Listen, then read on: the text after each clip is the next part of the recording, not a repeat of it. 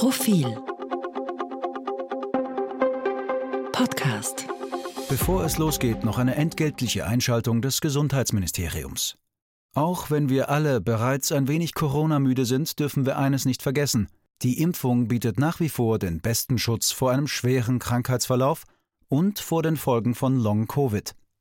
Nach Einschätzung von Expertinnen und Experten wird die gute Immunisierungslage jetzt im Herbst und Winter deutlich abnehmen.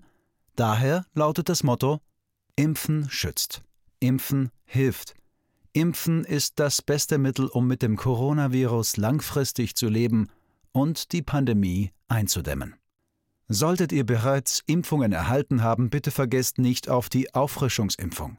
Informationen und Beratung rund ums Impfen bei eurer Ärztin oder eurem Arzt, in eurer Apotheke und auf gemeinsamgeimpft.at. Für ein gesundes Miteinander. Lassen wir uns impfen. Und jetzt zurück zur aktuellen Episode. Willkommen beim Profil-Podcast.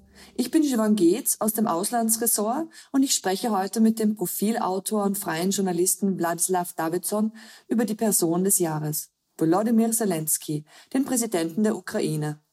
Im aktuellen Heft ist ein persönliches Porträt über Zelensky zu lesen. Geschrieben hat es Davidson, der ihn auch schon persönlich kennenlernen durfte. Und genau darüber wollen wir heute sprechen. Vladislav, hello and welcome to the Profil podcast. You are a journalist based in Paris and Odessa. Could you please introduce yourself? Hello, and thank you so much for having me. I really enjoy writing for Profil. I am an American citizen from the diaspora. So I am an American. I grew up in New York City, in Brooklyn, where I arrived when about when I was about seven years old. I was born in Tashkent, in Uzbekistan, because about three quarters of my family were Jewish refugees from Hitler, from Ukraine. They were they were. Uh, I mean, they were they weren't refugees in the in the IDP sense. They were evacuated out to Central Asia, as many Jews were, and many German speakers from Odessa and from across Ukraine were uh, exiled to Central Asia and to Siberia by the Soviets for more or less the same reason because the Germans were invading Ukraine, you couldn't have German speakers who were Soviet citizens who might fight for the Germans, and you could not have Jews who would be killed by the uh, by the Nazis. So for more or less the same reason, many ethnic Germans with Soviet nationality and many people such as myself wound up in Central Asia and Uzbekistan and lived there until the collapse of a dissolution of the so- Soviet Union, at which point they moved either to the West or back to Germany. So I am from Uzbekistan. I'm a Ukrainian from a Russophone family, much like President Volodymyr Zelensky. And you've actually met him for dinner one to one. Can you tell us when that was and what was he like? It wasn't quite one to one. There were six people at the table, but I was sitting across from him. It was the night before he won the first round of the presidential elections in 2019. It was already obvious to anyone who uh, even looked at the polls that he was going to be the next president of Ukraine. Although at the time we thought President Poroshenko still had a bit of a chance. He did not have a, even a fighting chance, it turned out, in the second uh, round of the elections. So at that point, it, it, it, was obvious that I was sitting next to him across the table from the next president of Ukraine. Were you excited? What was he like? Was he already behaving like the next president, or what was the atmosphere like? I thought that he was very self assured, but was obviously anxious. Who wouldn't be? You're going to become president in a day or two. Uh, obviously, he was not ready for the profession, and deep down inside, he I think he probably knew that it's a tremendous responsibility. It's not like being chancellor of Germany or Austria. This is a country at war with many, many, many problems. In a country like Austria or Germany or America or the UK, you have a federal bureaucracy and institutions which basically run themselves as long as the political class is not being too destructive. In a country like Ukraine, you could really screw things up and end the the state and really just make huge problems by being a bad leader. In a Western country where things are sort of set up, the, the stakes are not as high for an incoming head of state or head of government. So, you know, concurrently, you have to be a lot more nervous if you're a, uh, an amateur coming into that situation. And he rightly was, I think. And um, what did you talk to? What did you talk about that evening? What did you talk to him about? So we, we discussed lots of things. Uh, his view of um, nationalism, of the particularities of identity in Ukraine, of the way that it would work once he was president, what his views were on certain topics. I mean, lots of the parts of that conversation are off the record, so I'm not going to embarrass anybody. I'll speak broadly, and also no one will talk to me ever again if they know that I will deliver their uh, dinner time conversation to um, to mass media.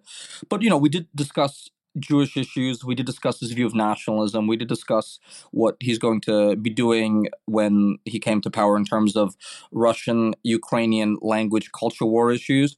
We talked about Putin, what he thought of him. And I think he was very, very, very confident of, of his own abilities. And he is a good negotiator. And he was already very successful as a businessman and as a showman. So he was confident in his negotiating abilities. And he thought he'd come to power and he'd come to a new deal with Putin. He really thought that there was a deal to be made there. Obviously, he was wrong, but not, not because of his uh, overestimation of, of himself, I think he was wrong because he radically underestimated just how psychotic and just how obsessed Vladimir Putin is with Ukraine. There's no deal to be made there that that um, allows the Ukrainians to have their own independent country with their own sovereignty outside of what Russia wants for them. There was no deal to be had, and I don't think the young president Zelensky or the president elect or the, the candidate elect, whatever, at that moment understood just how difficult the negotiations were going to be and just how little President Putin actually wanted to end this conflict on any terms but his own. He tried for a while. Um, uh, he did negotiate with. We met Putin, um, obviously before the war started, long before the war started. But you say he talked about Putin. Now, as their relationship is not going to get any better anytime so maybe you can elaborate a bit on what he said about Putin. Is that safe to do? Well, it is safe to do because it's actually on the record. My friend Bernard Henri Lévy, the French philosopher, was at the table with us uh, and another French intellectual. It was me and two French intellectuals. I arranged that meeting with my uh, with an acquaintance who was the former uh, finance minister. I set up that meeting for myself and Bernard Lévy and another French intellectual. There were cameras in the room, and there were two other aides in the room, both of whom would wind up being caught up in uh, Trump Giuliani Gate and would wind up uh, figuring, without using their names, in um, the in first impeachment of President Trump. They would both become important members of the Zelensky administration without using their names and would later become superfluous men. They would they would be knocked out of the uh, of the uh, cabinet as Zelensky realized that he couldn't trust people from outside his own business and, and social and, and and childhood circle and basically within the first two years of the infighting the the, the, pro western reformers got jettisoned out of his inner circle as he kind of chose to rely more on the people that he came into politics with.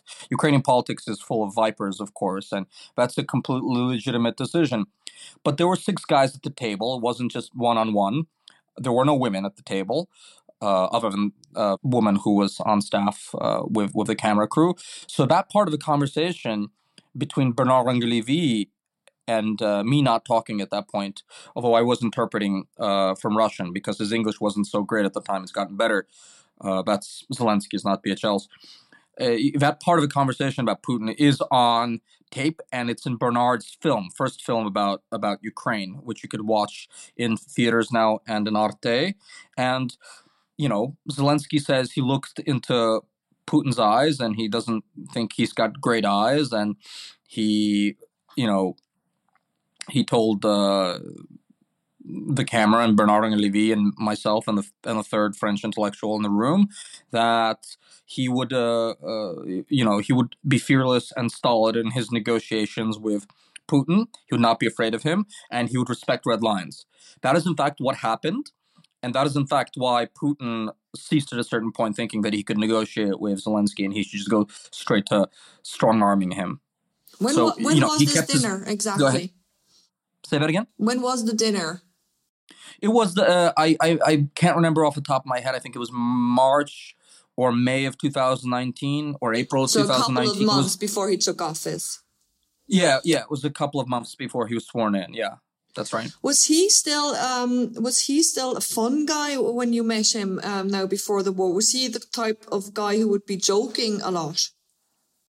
Oh yeah, totally. So it's very interesting. He's much like Macron like this. He is uh, in private very affable and fun and very masculine. He's a man's man, very um, you know, very, just you know, he's very male in, in the good and whatever, not the bad sense. He's just very male. He's a man. He likes to make jokes. He's jocular, backslapping.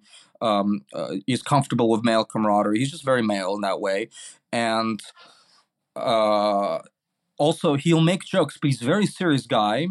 And the interesting thing about him, it's the same as Macron.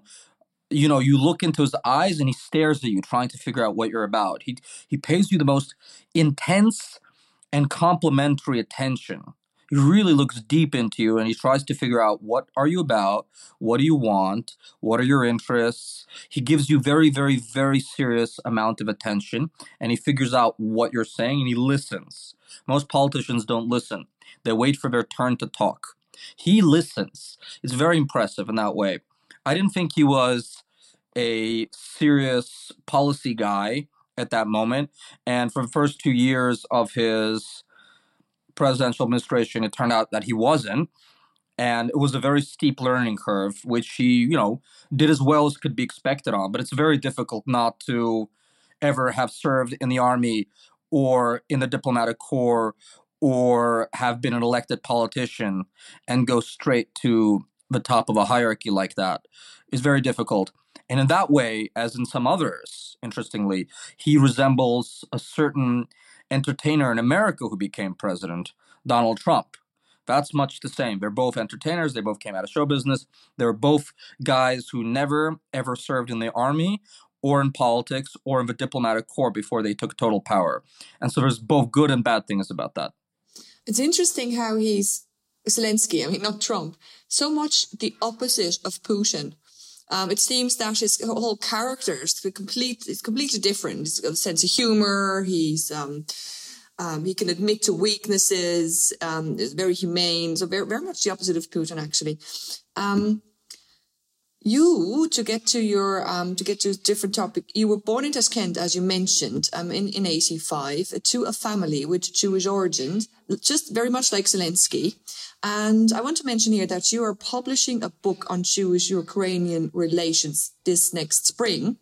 But maybe you can tell us, as you have something in common, how does Zelensky, being Jewish and Russian speaking originally, influence his politics and has influenced his politics?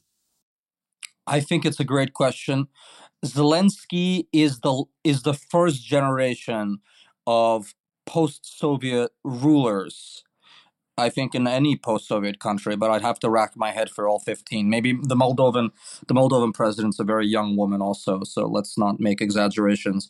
But you know, amongst the first of a generation of post-Soviet leaders who grew up in the 70s and 80s and early aughts, uh, 90s, not the aughts.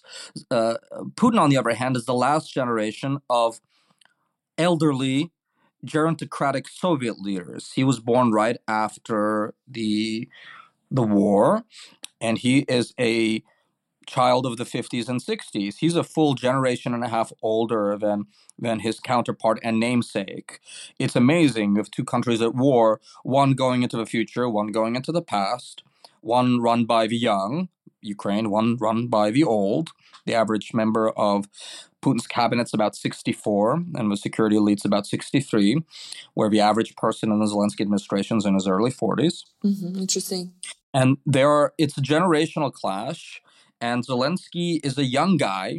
He's in his early 40s now, part of a wave of young politicians ruling Western states. This is happening from France to to uh, Obama was very young.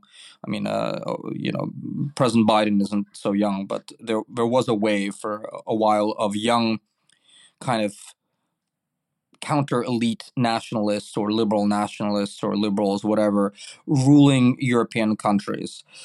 So Macron and, and Zelensky are much alike in that way. They're about the same age. They're both slim and youthful and energetic and likable because they're slim and youthful and energetic. And so Zelensky comes out of the 90s and he doesn't really have a sense of himself as a Jew before the war starts because he has no Jewish culture or education at all.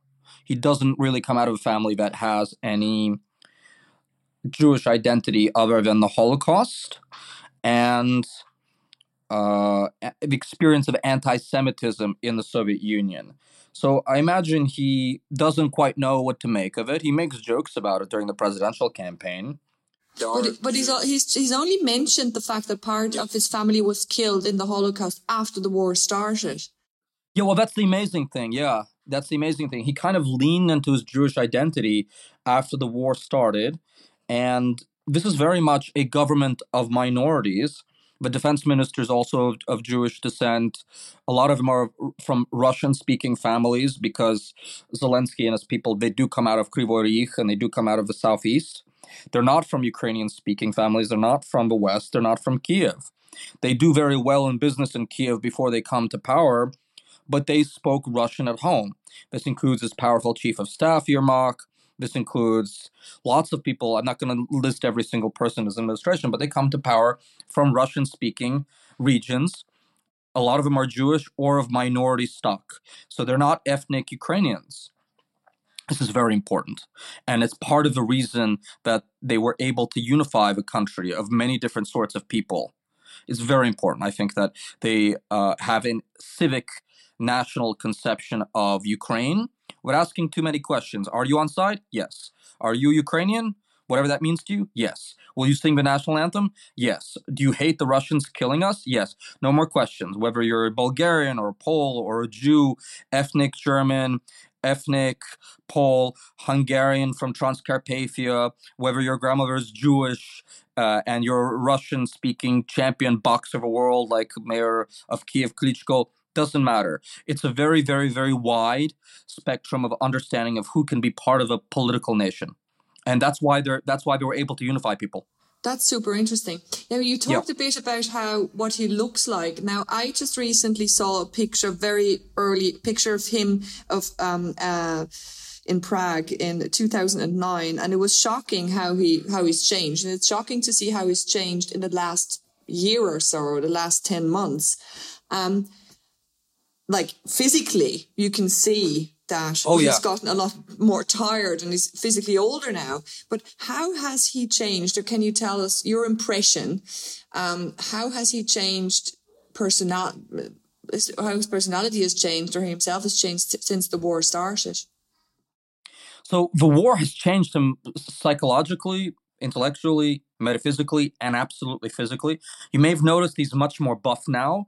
He sits a lot of the time, I think, to deal with his stress probably, and to deal with uh, the fact that he probably has to sit in underground catacombs hiding from Russian assassination squads. I think he probably, outside of the time in meetings, he spends a lot of time lifting weights, which is a you know one way of dealing with stress and another way of of um, of killing time when you're sitting in underground bunker. Fit, basically, yeah, yeah. Staying fit. He's much more buff. He's physically much larger. He has a bigger back. He has bigger biceps. He was a pretty boy actor, uh, singer, songwriter, uh, businessman when I met him. Now he's an elder statesman with bags under his eyes, with furrowed brow, with big shoulder and big pecs and big big biceps because he's pumping iron all the time he looks tired. He's world weary. There's there, there's a kind of jocularity probably that's gone. Although I think he probably did keep a sense of humor. He's changed physically, as as you point out, because working 20 hours a day, seven days a week in the middle of a war, uh, and sleeping four hours a day for 10 months will do that to anybody. I imagine it will, right? I guess. Um, yeah. I think we have to but, come to an end here, but I do want to ask yeah. you one more question. Um, sure. It's really hard to answer. Maybe you have some idea. When I remember when the Russian army invaded on February 24th, he stayed on and oh, yeah. um, he dismissed all offers of help. You know that you know remember how the U.S. Um, and Turkey offered to help with evacuation, and he said, "I need ammunition, not a ride," which is almost, I mean, something that I think he will be remembered for. Eh, but in general, what do you think he will be remembered for? Even knowing, not knowing how the, all of this will end, but maybe there's something that comes to mind. I mean, look, he represents the ordinary character traits of the ordinary and ordinarily heroic Ukrainian. He is a ordinary Ukrainian muzhik, which is why three quarters of a population looked at him and said, "Okay, he's one of ours. I like it. I'm going to vote for him." He's the right man for the right time. It turns out historically, uh, history throws curveballs, and to use an American baseball, uh, you know, simile metaphor, whatever. He is important because he kept the state together and the army together and the society together for the first six months, while institutional cohesion was built to resist the Russians. He, with his personal example, and they did send execution squads after him. They were going to kill his wife and kids, right? Russians did that before in Afghanistan. They they came in in 1980, 81. They executed the president of Afghanistan in the presidential palace. Why wouldn't they have done the same thing here? They would have done the same thing, obviously, right? So tremendous heroism, but a kind of heroism that millions of Ukrainians across the country echoed and emulated and also showed. So he is a hero. He has street credibility, which the previous president probably would not have, who was a divisive character. He's not a polarizing character in the way that Donald Trump was, even though he's a man of the people. He's an inclusive man, a, a very positive man, and a positive figure with a positive view of the future as opposed to a Donald Trump or, or someone else like that. So I think he will be remembered as the man who stood in the middle of the war and did not break and represented the ordinary and extraordinary character traits of his entire nation doing so. Thank you very, very much, Vlad. We will read more about um, Vladimir Zelensky in your article about him. It'll be a very personal portrait. Um, you've a lot to say about him. Um, thank you very much for coming to Profil. Thank you so much for having me.